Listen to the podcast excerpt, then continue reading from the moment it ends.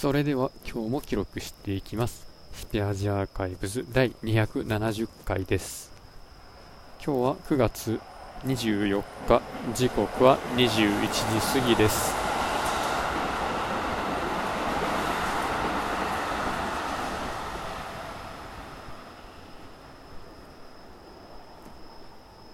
今日は、まあ、昨日が祝日で明日が土日っていうことでまあ、おそらく、えー、まあ、いろいろと問い合わせたサポート先が連休だったんでしょうね。ちょっと答えが返ってこなくて、まあ、ちょっともどかしい感じがしましたが、でも、いいですよね。そういう風に連休取れる会社っていうのは、そういうところに人が流れていくんだろうなと思いながら働いていました、まあ、さて、まあ、この前、え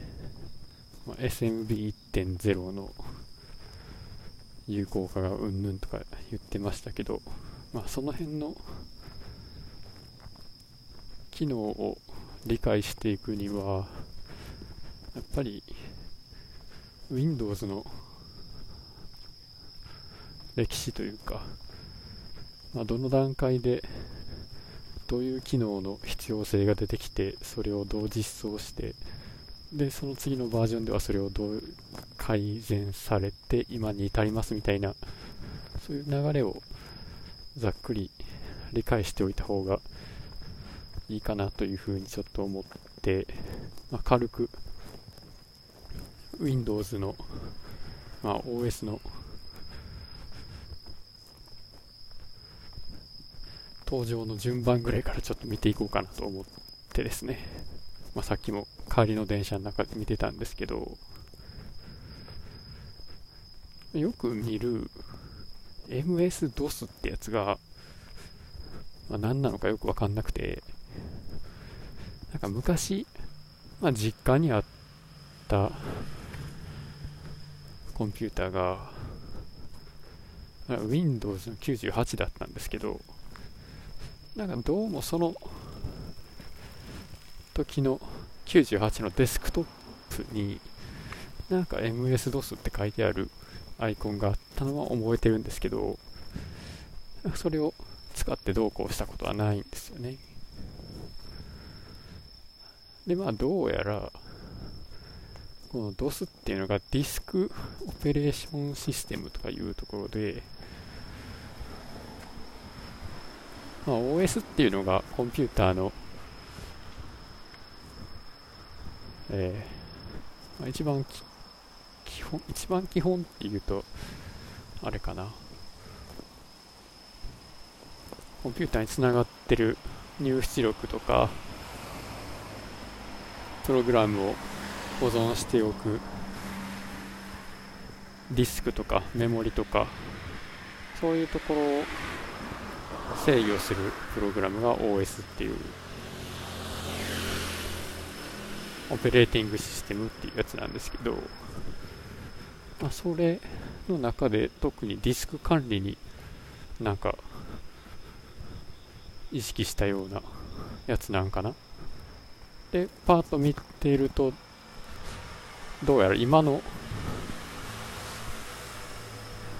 Windows 10とかでいうところのコマンドプロンプトみたいなやつで動いて動かせるみたい。でその MS-DOS の後に OS2 っていうのを、まあ、IBM から委託を受けてマイクロソフトが開発しててその後に、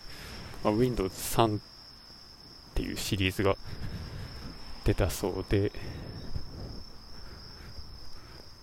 でさらにその3の後が95とか98のシリーズだそうです。で、一方、その Windows 3の時に、もうちょっと高機能なサーバー向けの OS として、作られたのが Windows NT っていうまあ、ニューテクノロジーの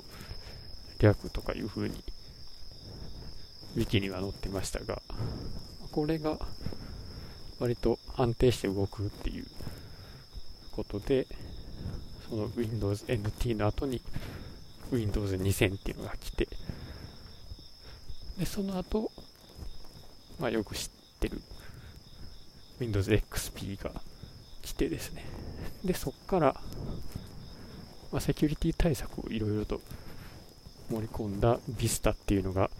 できてそれを改良して7で8